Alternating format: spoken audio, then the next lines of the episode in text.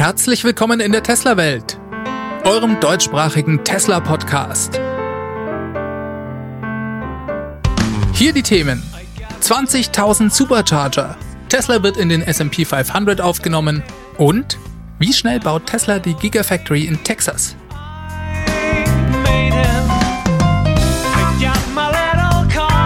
Mein Name ist David und dies ist die Folge 143.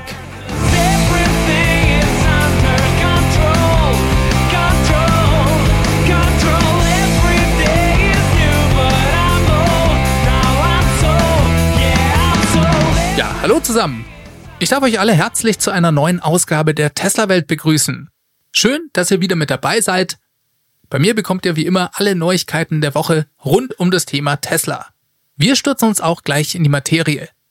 Erstmal einen herzlichen Glückwunsch an das Team von SpaceX. Ihr habt sicher mitbekommen, in der Nacht von Sonntag auf Montag sind vier Astronauten zur ISS aufgebrochen. Das ist nach dem Testflug von Bob und Doug vor einigen Monaten der erste kommerzielle bemannte Flug von SpaceX. Dementsprechend heißt der Flug auch Crew One Mission. An Bord sind vier Astronauten, drei Amerikaner und ein Japaner. Die werden sechs Monate lang auf der ISS bleiben. Gott sei Dank ging alles wie geplant. Wenn ihr den Podcast hört, dann sind die vier bereits an der ISS angedockt. Sehr spannend. Und auch wenn das nicht direkt was mit Tesla zu tun hat, kann man das trotzdem nicht ganz trennen, finde ich. Denn Tesla ist bei solchen Events trotz allem präsent. Natürlich durch Elon Musk, aber auch zum Beispiel durch so kleine Details, dass die Fahrzeuge, mit denen die Astronauten zur Rakete fahren, selbstverständlich Model X sind. Insofern profitiert Tesla natürlich von so einem Happening. Kommen wir aber mal zu den echten Tesla News. Diese Woche, da war nicht ganz so viel los wie sonst. Vielleicht fangen wir gleich erstmal mit einer kleinen Richtigstellung an, ich habe ja letzte Woche über einen USB-Stick geredet, den Tesla bei den neuen Fahrzeugen jetzt mitliefert. Es ging darum, ob 64 GB Speicher, denn so groß ist dieser Stick, für die Dashcam-Funktionalität oder den Sentry Mode ausreichen. Und ich sagte in der letzten Folge dazu, dass es ja durchaus möglich sei, dass Tesla hier eines Tages ein Software-Update mit einer Funktion bringt, die gespeicherte Clips nach einiger Zeit automatisch löscht. Einfach um wieder Platz zu schaffen. Darauf bekam ich eine E-Mail vom Lars. Der schrieb mir, dass Tesla bereits seit dem Software-Update 2020.20 da eine Abhilfe geschaffen hat. Hier steht im Changelog, wenn das USB-Flash-Laufwerk voll ist, werden die ältesten Aufzeichnungen im Ordner Clips gelöscht, um Platz für neue Aufzeichnungen zu schaffen. Und Lars schrieb mir noch, das gelte für die Sentry-Aufnahmen, nicht aber für die Aufnahmen, die man von Hand gespeichert hat. Tja, wieder was gelernt. Vielen Dank, lieber Lars, für diese Richtigstellung. Tesla löscht also Clips nicht automatisch nach einer gewissen Zeit, sondern immer dann, wenn der Speicherplatz voll ist und Sentry Mode ein neues Video aufzeichnen möchte. Jetzt aber wirklich die News. Elon schrieb auf Twitter, dass er aufgrund leichter Symptome mehrere Covid-19-Tests gemacht habe. Das Ergebnis war nicht eindeutig, denn von vier Tests waren zwei positiv und zwei negativ. Letzten Endes war er kurze Zeit darauf wieder beschwerdefrei, es geht ihm also gut. Hoffen wir mal, dass er gesund bleibt und niemanden in seinem Umfeld angesteckt hat. Elon hält ja von der von Covid-19 ausgehenden Gefahr in vielen Punkten nicht so viel oder hält sie für übertrieben. Trotzdem hoffe ich, wird er damit vernünftig und rational umgehen, denn ich glaube, er kann kein Interesse daran haben, dass sein Führungsteam oder viele Leute in seinem unmittelbaren Umfeld krank werden. Ich wünsche allen, dass sie gesund bleiben. Eine sehr spannende Meldung dieser Woche kam Montagnacht. Und zwar hat der S&P 500 Index angekündigt, Tesla jetzt doch aufzunehmen. Das Ganze soll am 21. Dezember diesen Jahres passieren. Im Gegenzug fliegt sogar ein S&P 500 Mitglied raus. Das soll noch in einer eigenen Pressemitteilung angekündigt werden. Und es wird sogar überlegt, ob man Tesla in zwei Etappen aufnimmt. Einfach weil der Börsenwert von Tesla inzwischen so hoch ist, dass es wohl besser wäre, dies in zwei Etappen zu tun. Es wird sehr interessant sein zu sehen, wie die Börse reagiert. Nachbörslich schoss die Aktie erstmal nach oben. Aber wir müssen auch mal sehen, wie sich das langfristig auswirkt. Denn es gibt Indexfonds, die kaufen lediglich Unternehmen, die in diesem SP 500 sind. Das heißt, die hatten bisher keine Tesla-Aktien und müssen jetzt welche kaufen. Das macht anscheinend sogar bis zu 16% des Float aus, also der vorhandenen Aktien, die überhaupt gehandelt werden. Und so manch einer erhofft sich da einen SP 500 Index Squeeze. Also einen Anstieg der Aktie, der dadurch verursacht wird, dass diese großen Indexfonds Tesla-Aktien kaufen müssen, bestehende Shareholder ihre Aktien aber nicht verkaufen möchten. Wir werden sehen, es bleibt sehr spannend. Dann hat Tesla einen neuen Supercharger in Firebaugh, Kalifornien eingeweiht. Das ist eigentlich nichts Besonderes, aber dieser hier, das ist der größte bisher weltweit. Er umfasst 56 V3 Supercharger. Damit ist er dann eben noch ein bisschen größer als die bisherigen Rekordhalter. Die waren in Shanghai und lagen so bei rund 50 Ladepunkten. Dieser Supercharger, der liegt jetzt zwischen der Bay Area und Los Angeles und ist damit natürlich mitten im Herzen von Kalifornien und von Tesla-Land. Hier gibt's unglaublich viele Teslas auf der Straße und da braucht es dann eben auch diese große Anzahl von Ladepunkten. Der Supercharger ist mit Solarpanels überdacht, schaut fast so aus wie in Hilden, nicht ganz so schön, ob es dort auch Batteriespeicher gibt, konnte ich noch nicht in Erfahrung bringen. 56 Stück, das ist schon eine Hausnummer. Es macht einfach Spaß zu sehen, wie Tesla hier den Ausbau für seine Kunden weiter vorantreibt. Tesla hat übrigens gerade die 20.000er Marke an Supercharger-Ladepunkten weltweit überschritten. Herzlichen Glückwunsch an dieser Stelle. Das Supercharger-Netzwerk, und da wiederhole ich mich gerne, gehört untrennbar zu den Fahrzeugen von Tesla mit dazu. Das ist für mich ein Feature der Autos, Erst dadurch werden diese zum echten Verbrennerersatz. Dass dies so sein muss, das hat Tesla schon sehr früh erkannt. Und für mich sind sie da nach wie vor Vorreiter und auch noch leider alleine, denn die anderen Automobilhersteller, die haben das noch nicht ganz geschnallt und denken immer noch, dass es toll ist, vier Ladepunkte aufzubauen und damit eine hohe Auslastung zu erreichen, um letzten Endes Profit damit zu machen. Für mich ist damit das Supercharger-Netzwerk immer noch ein Killer-Argument warum man sich einen Tesla und kein anderes Elektroauto kaufen sollte. Zumindest nicht, wenn man damit Langstrecke fahren will. Das ist genau diese Kombination aus einer gut ausgebauten Schnellladeinfrastruktur und Autos, die auch schnell laden können. Diese beiden Elemente zusammen, die machen den Unterschied. Tesla entwickelt seine Technologie ständig weiter. Letzte Woche erst haben wir über die neuen Panasonic-Zellen gesprochen. Durch die werden die Fahrzeuge vermutlich noch schneller laden können. Davon profitiert dann wieder das Supercharger-Netzwerk, weil sich die Standzeiten weiter verkürzen. Ihr seht also, diese beiden Dinge gehen Hand in Hand und gehören für mich dadurch zusammen. Die sind einfach Teil des Angebots von Tesla. Zu diesen neuen Panasonic-Zellen, da habe ich für euch noch einen kleinen Nachtrag.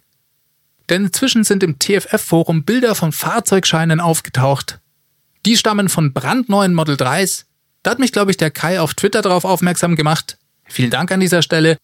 Es handelt sich dabei um die Fahrzeugscheine der ersten Fahrzeuge, die nach dem Model 3 Refresh zu uns nach Europa gekommen sind.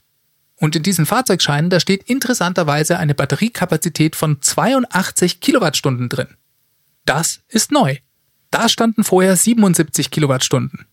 Das ist interessant und entspricht auch grob diesen 5% mehr Energiedichte, von denen wir im letzten Podcast geredet haben. Es ist sogar noch ein bisschen mehr, aber ich vermute trotzdem mal, dass es genau das ist, was wir hier schwarz auf weiß zu sehen bekommen. Die Auswirkung der höheren Energiedichte der neuen Panasonic-Zellen. Es sind wohl interessanterweise auch noch Fahrzeuge aufgetaucht, bei denen 79 Kilowattstunden angegeben sind. Ich bin mir ehrlich gesagt nicht ganz sicher, warum es hier diese Unterschiede gibt.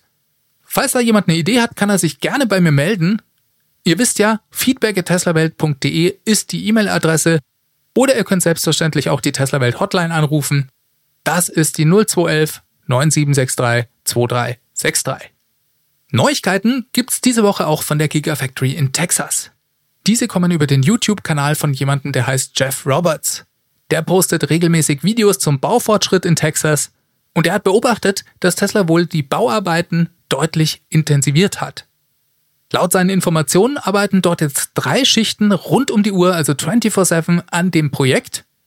Dadurch, und jetzt haltet euch fest, soll eine Testproduktion bereits im Mai 2021 beginnen. Also schon in sechs Monaten. Jeff Roberts ist fest davon überzeugt, dass Tesla mit dieser neuen Intensivierung sogar die Gigafactory in Berlin überholen wird. Er glaubt, dass die Produktion in Texas früher beginnen kann als in Berlin. Er hat im Anschluss sogar noch ein Drohnenvideo gepostet, das nachts um drei aufgezeichnet wurde. Damit liefert er dann auch den Beweis, dass tatsächlich auch nachts an der Baustelle gearbeitet wird. Das scheint also zu stimmen.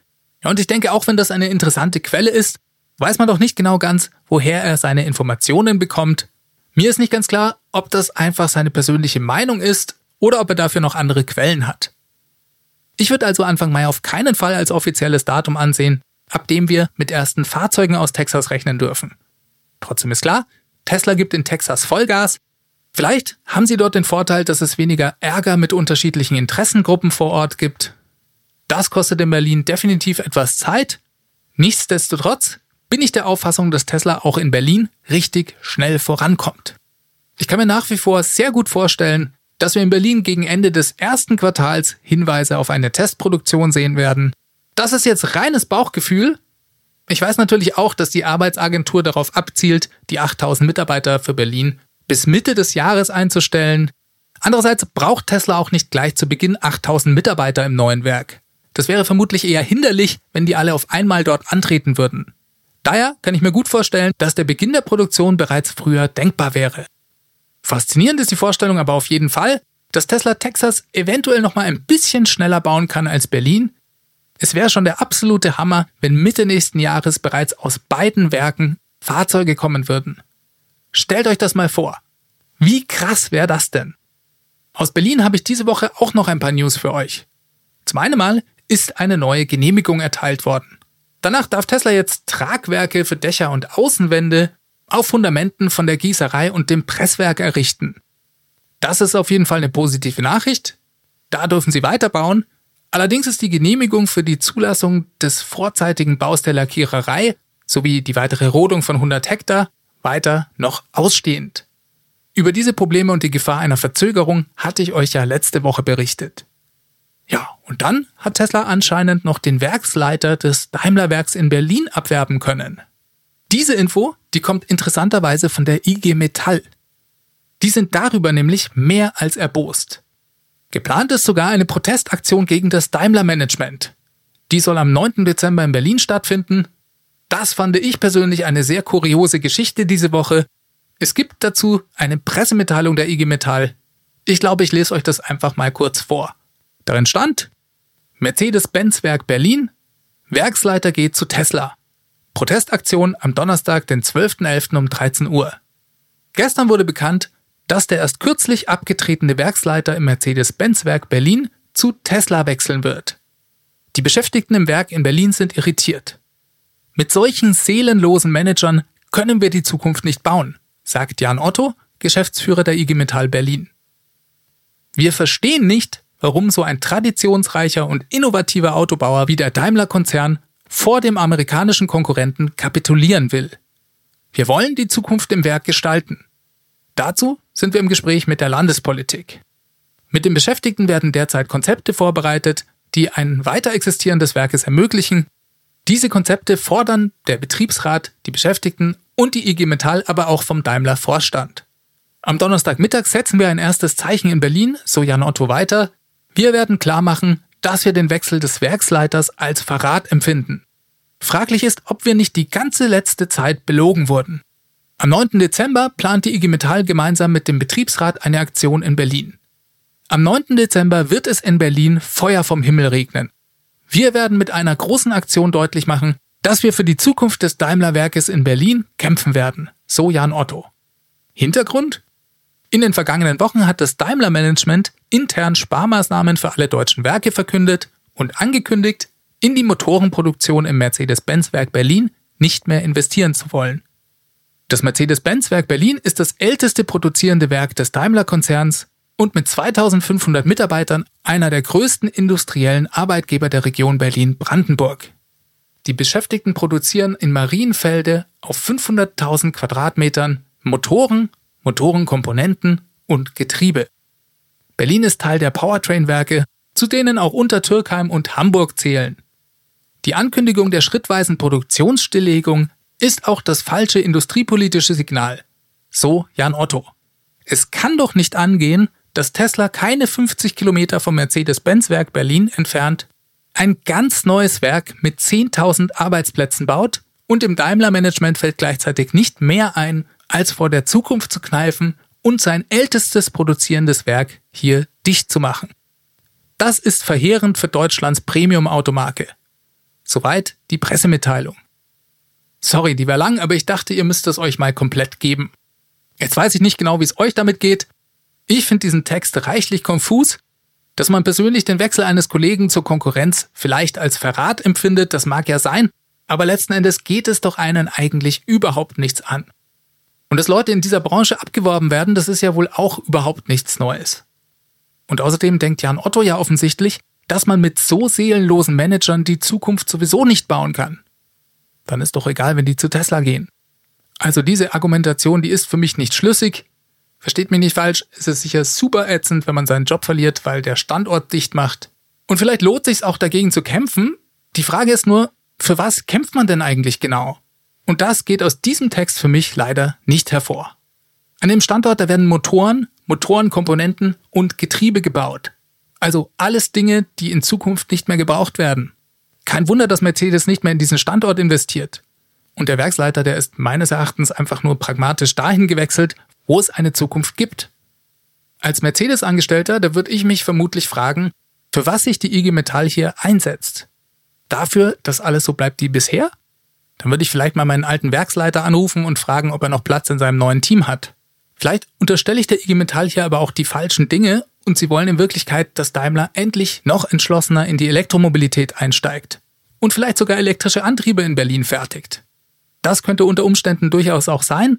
Mir fehlen hier ehrlich gesagt die Infos, denn aus diesem Text gehen sie leider nicht hervor. Tesla scheint auf jeden Fall einen Werksleiter für die Gigafactory in Berlin zu haben. Es wird sogar gemunkelt, dass Elon diesen vielleicht sogar bei seinem Besuch in Berlin getroffen haben könnte. Keine Ahnung, ob das stimmt, das sind alles an dieser Stelle nur Vermutungen.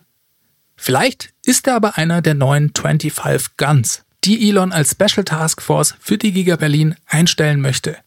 Ihr erinnert euch, die von Elon veröffentlichte E-Mail-Adresse, an die man seine Bewerbung schicken sollte, lautete 25guns at tesla.com.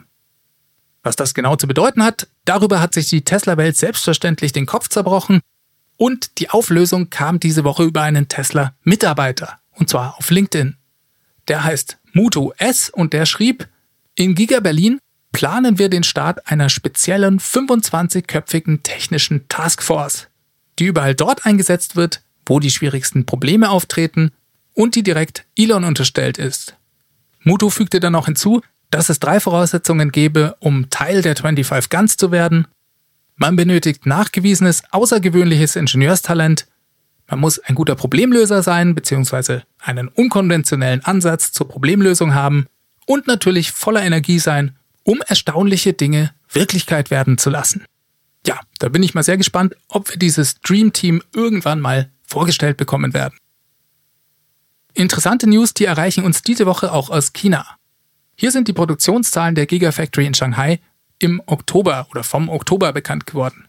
Gleich mal vorweg, das sind keine offiziellen Zahlen von Tesla, also immer bitte ein bisschen mit Vorsicht genießen.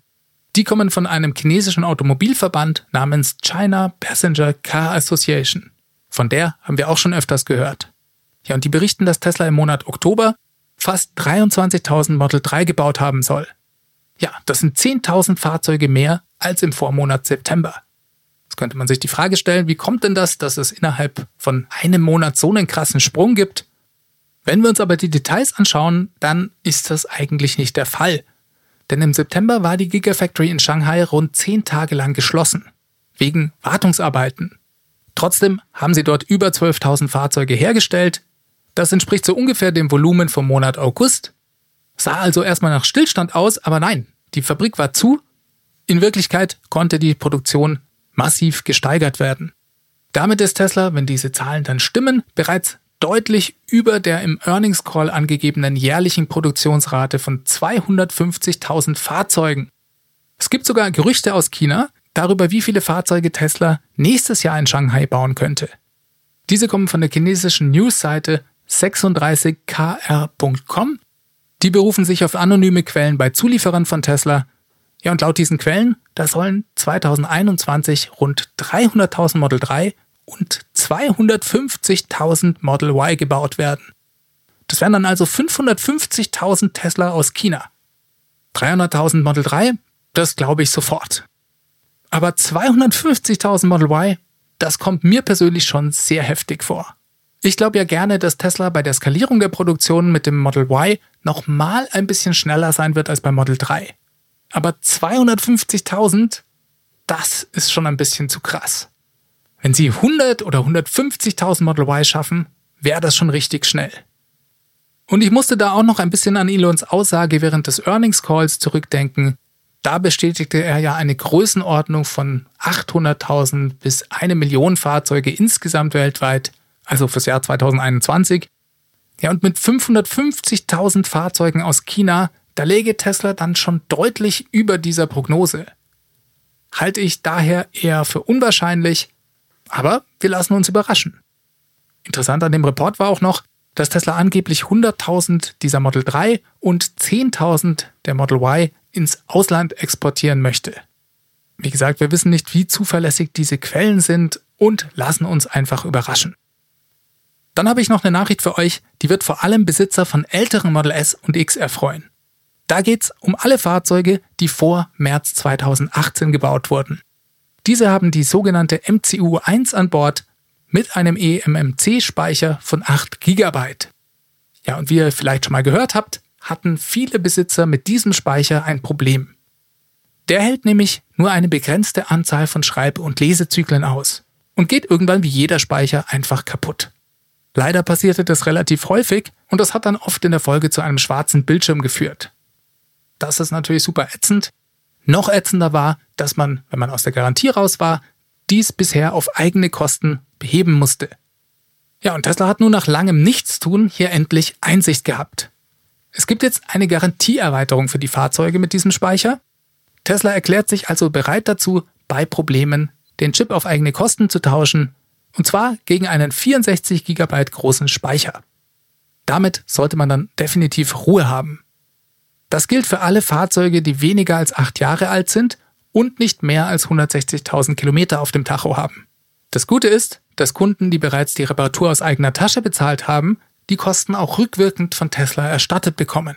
Das gilt übrigens, soweit ich verstanden habe, auch, wenn die Reparatur bei einer freien Werkstatt durchgeführt wurde. Habe ich zumindest gelesen.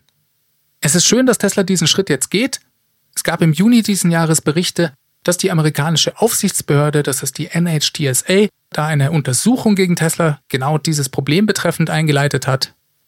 Es ist nicht bekannt, ob diese Untersuchung etwas mit Teslas Entscheidung zu tun hat, hier jetzt die Garantie zu erweitern, ist aber letzten Endes auch vollkommen egal. Trotzdem wäre es schön gewesen, wenn dieser Schritt bereits früher erfolgt wäre.